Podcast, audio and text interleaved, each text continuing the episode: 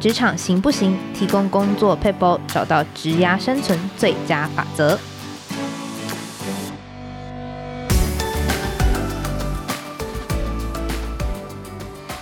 Hello，听众朋友们，大家好，我是经理人月刊采访编辑吴美心。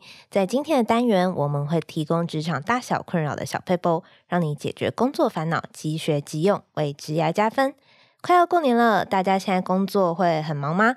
是不是还有很多工作没有做呢？今天我们就来为大家回顾那些永远都做不完的工作，以及在新的一年如何快速把这些工作做完。欢迎我们的副总编辑张雨綺 Amy。嗨，各位经理人 Podcast 的听众朋友们，大家好，我是 Amy。Amy 最近工作量如何呢？我我觉得刚前面的每天这完全讲到我的痛点。我在我们在制作这一期的时候是要就是接下来要进入截稿期，然后这集播出的时候我们会刚做完这一期的杂志，然后因为杂志初刊是不能停的，所以又中间又卡了过年，我们要在这个一个半月之内做出两期杂志，包含前置后置的工作，所以过年对我对杂志来说是一个比较农忙的时间啦。我觉得真的是，嗯，对，像我觉得年末。它其实就是有一个总结，其实等到你要总结的时候，会发现，哎，怎么有这么多事情没有做？而且你不只要做完今年，你还要做，就预先做，就是过完年之后的明年的事情。对对对对对。然后像我昨天晚上才交出一篇，我就是原定上个礼拜要做的，就是要完成的稿件。那美信，刚刚我们讲到这个过年很忙，然后工作又 delay 哦，你觉得工作为什么会做不完嘞？嗯，我觉得。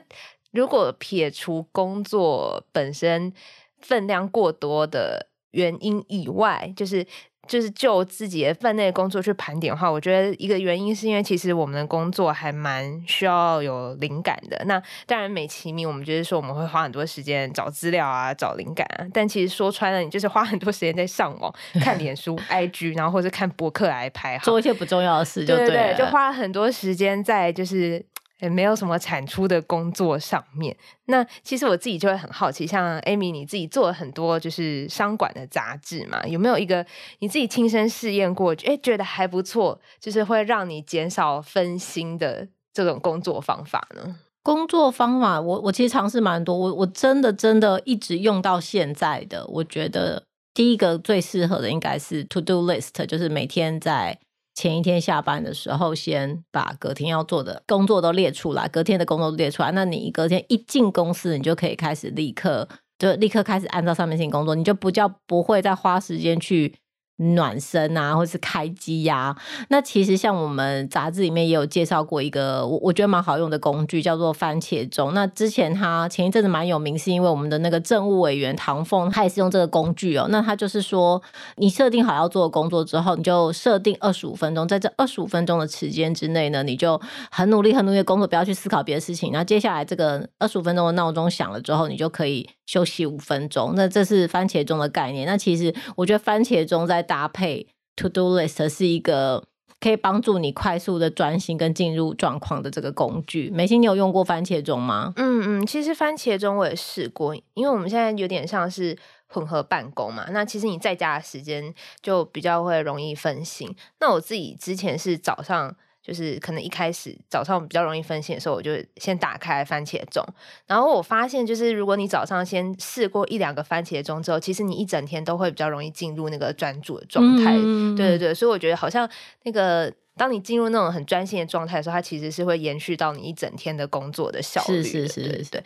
因为像刚刚艾米有提到说 To Do List 嘛，我觉得就我自己也会列大概列一下，说我今天有哪一些。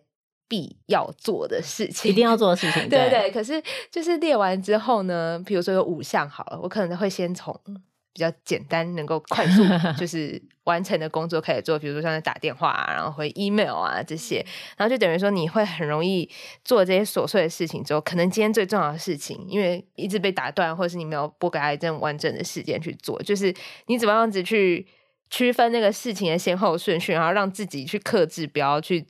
只做眼前最容易看到成效的事情呢，然后就更有重点的规划。我觉得 To Do List 的写法是有一点不一样的。就我一开始在写 To Do List 的时候，他就是想到什么就一直往下写，他就一行一行一行一行这样排下来。嗯、后来我的 To Do List 会变成两栏，可能有一栏是跟工作跟今天有关的，就是它一既是工作也是今天要完成的事情，就是会放在一栏。嗯嗯嗯，那另外一栏会是比较是，比如说是私事，就是说哦，比如说打电话到餐厅定位，像这种，嗯，然后可能是不是今天一定要完成的事情，可能是明天或后天的 to do list。那我先把我想到，我先把它记在右边，那就是有两栏。那这样子的区分是告诉你。私事归私事，然后还有明后天的事情之后会移到今天来做。那针对你今天的这一栏，你就是要把它分出来你的先后顺序。我觉得先后顺序它有一个非常简单的原则，叫做先吃掉那只青蛙，就是这在管理学上的这个原则，就是。你一定要先做最困难的事情，这就，就是先吃掉那只青蛙。每天早上来，你就先吃掉那只青蛙，后面的事情就会 变比较轻松。好，那再接下来你的分别，我们有一个呃蛮经典的时间管理矩阵啊。那它的分类方式是依照急迫性跟重要性当做两个轴线去分，所以你的第一象限就会是重要而且急迫。那这个事情就是你今天一定要做起很重要的事情，它通常都在这里。所以你的 to do list 上面如果都是在这里的工作，那你可能就会很忙，因为每件事都是很重要且很急迫的。你的第二象限呢，会是重要但是不急迫的事，所以可能是这个礼拜、这个月、下个月要做的事情，甚至是更长远的计划，就我今年要完成的目标，这些可能重要但不急迫。但是这些事情，如果你不找时间去做它，那它就有一天就会移到第一象限来。所以，其实你的第一象限会有很多事情，常常都是因为你第二象限的事情都没有去做。当他还在第二象限的时候，你都没有做。嗯、那接下来第三象限就是急迫但不重要的事情，比如说有很多有 Line 啊，还是什么 email 啦，丢讯息来给你，然后你就觉得你好像被迫有个压力要回，但其实他们不是很重要。这些事情就是第三象限的事情，你可以把它交给别人做，或是尽量不要去理它。嗯，最后一个象限就是不急迫也不重要，就比如说哦你。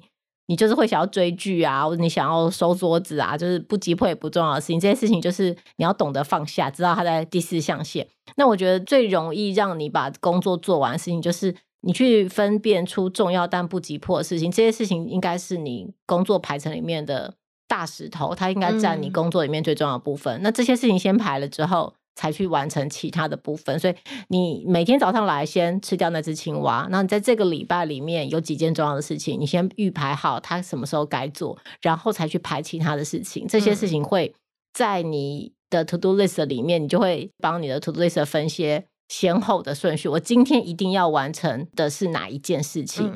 不要去做你觉得你一定做得完，但其实没有那么重要的事情。嗯，对，所以其实等于是你在。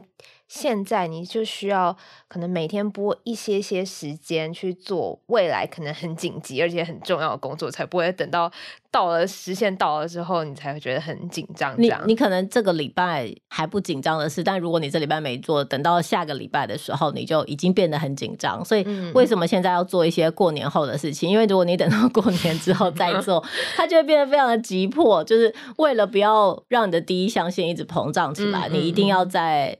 你一定要在他还在第二象限的时候就先做这些事情。嗯，对。其实我觉得大家可能都多多少少会有一个这样子的观念，就是我我一天就想要做一些未来我可能觉得很重要的事情，我可能会把我一整天的行程就。拍的满满的。那我其实觉得他会遇到一个问题是说，你做一件事情，他可能就预想的比你还要久。譬如说，你可能在第一上线你就排了五件事情好了。假设我今天以为我做企划，我花三个小时，然后我今天还要做专题架构，在三个小时，然后写稿在三个小时，我就一整天就这样评估我的行程。OK，我可以做三件事情。但其实真的你做下来的时候，会发现，哎，我可能写稿，我光是写一个稿子，我就花六个小时。那你等于你很多事情都没做完啊。就是它会排挤到其他的事情，嗯、对我怎么样子去可以更精准的预估，说我做每一件工作它需要花费的时间呢？就是在心理学上有一个我觉得普遍适用的心理学效应，它就是叫做 planning fallacy，就是规划的谬误。你每个人都倾向于比较乐观的规划，预期你会完成一件事情的时间。嗯、就比如说，你实际上预期一个小时可以完成这个工作，就花了两个小时。所以你要避免这件事情一开始就要预估比你想象的更长的时间，嗯、这是第一件事情。第二件事情，我觉得从经验上而言，一定要把大的工作拆成小的工作。比如说你要完成一个 project，它可能包含收集资料、会诊、实际上的产出的那个报告。假设这三个阶段，嗯、如果你三个阶段放在同一天做，你原本预估三小时就会变六小时。但是其实光是收集资料，你大概可以预估的更准确。然后光是会诊，嗯、每一个阶段分开来做，你的预估的状况会比较精准。而且你也可以把它拆成五天，嗯、每天做一个小阶段。那这样子做事情，你就一定会比你设计一个大任务的时候想得更精准。所以你会。比较准确的预估，而且你会比较提早的完成，然后你要给自己比较有一点弹性的时间，不要把行程排得太满。然后我觉得还有个观念就是，平常一定要养成就是我要准时下班的这个信念。就是因为如果你一定认为说我的工时是到晚上九点，那你就会认为你有很多的时间可以做这些事情，就算有一点 delay 也没关系。但如果你的心情就是我七点就是要离开这间办公室，我绝对要把所有事情在七点以前完成。你有这个信念的时候，你才可以就是提高你的转速，把事情都做完。我觉得，嗯、然后它也还有一个优点，就是一旦你真的做不完，你还是会有一点点 buffer 的时间。就比如说七点到九点之间，你还是有一点点的 buffer。但如果你很习惯把自己的时间排到九点，那你就没有 buffer，你的 buffer 就会到半夜。嗯嗯，就大概是这样。对，其实就等于，如果你想象你的工时有十二个小时的话，但你实际做起来可能变成哦十四个小时都还做不完。没错，没错。像之前在跟同事闲聊的时候，同事有跟我讲说，如果你不想要。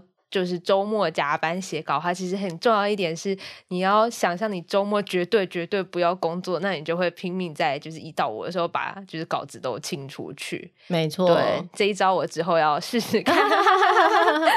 对，其实之前我们在做那个最高成效工作数的专题的时候呢，他其实就有提到说，关于很多我们做不完工作。其实这是因为我们可能在无意中会浪费很多时间。那他在就是杂志当中有介绍到，第一步你要做好时间管理，在每一件事情上面的时间都记录下来。其实只是可能回个 email 啊，然后打电话，你都需要去确切的知道说你把你的时间花在哪里。那第二步呢，就是是刚刚提到的规划时间。那像刚艾米也提供了一个呃很重要的建议，就是你需要把一件。大任务拆成很多个小任务，然后给他就是个别小任务都一些时间去执行。然后第三步呢，就是依据它的重要性跟紧急性去做先后的排序。这样，那以上就是今天的分享。如果喜欢今天的内容，欢迎订阅经理人的 Podcast。也祝福大家在新的一年都能够快速清空工作，每天都准时下班。拜拜，拜拜谢谢。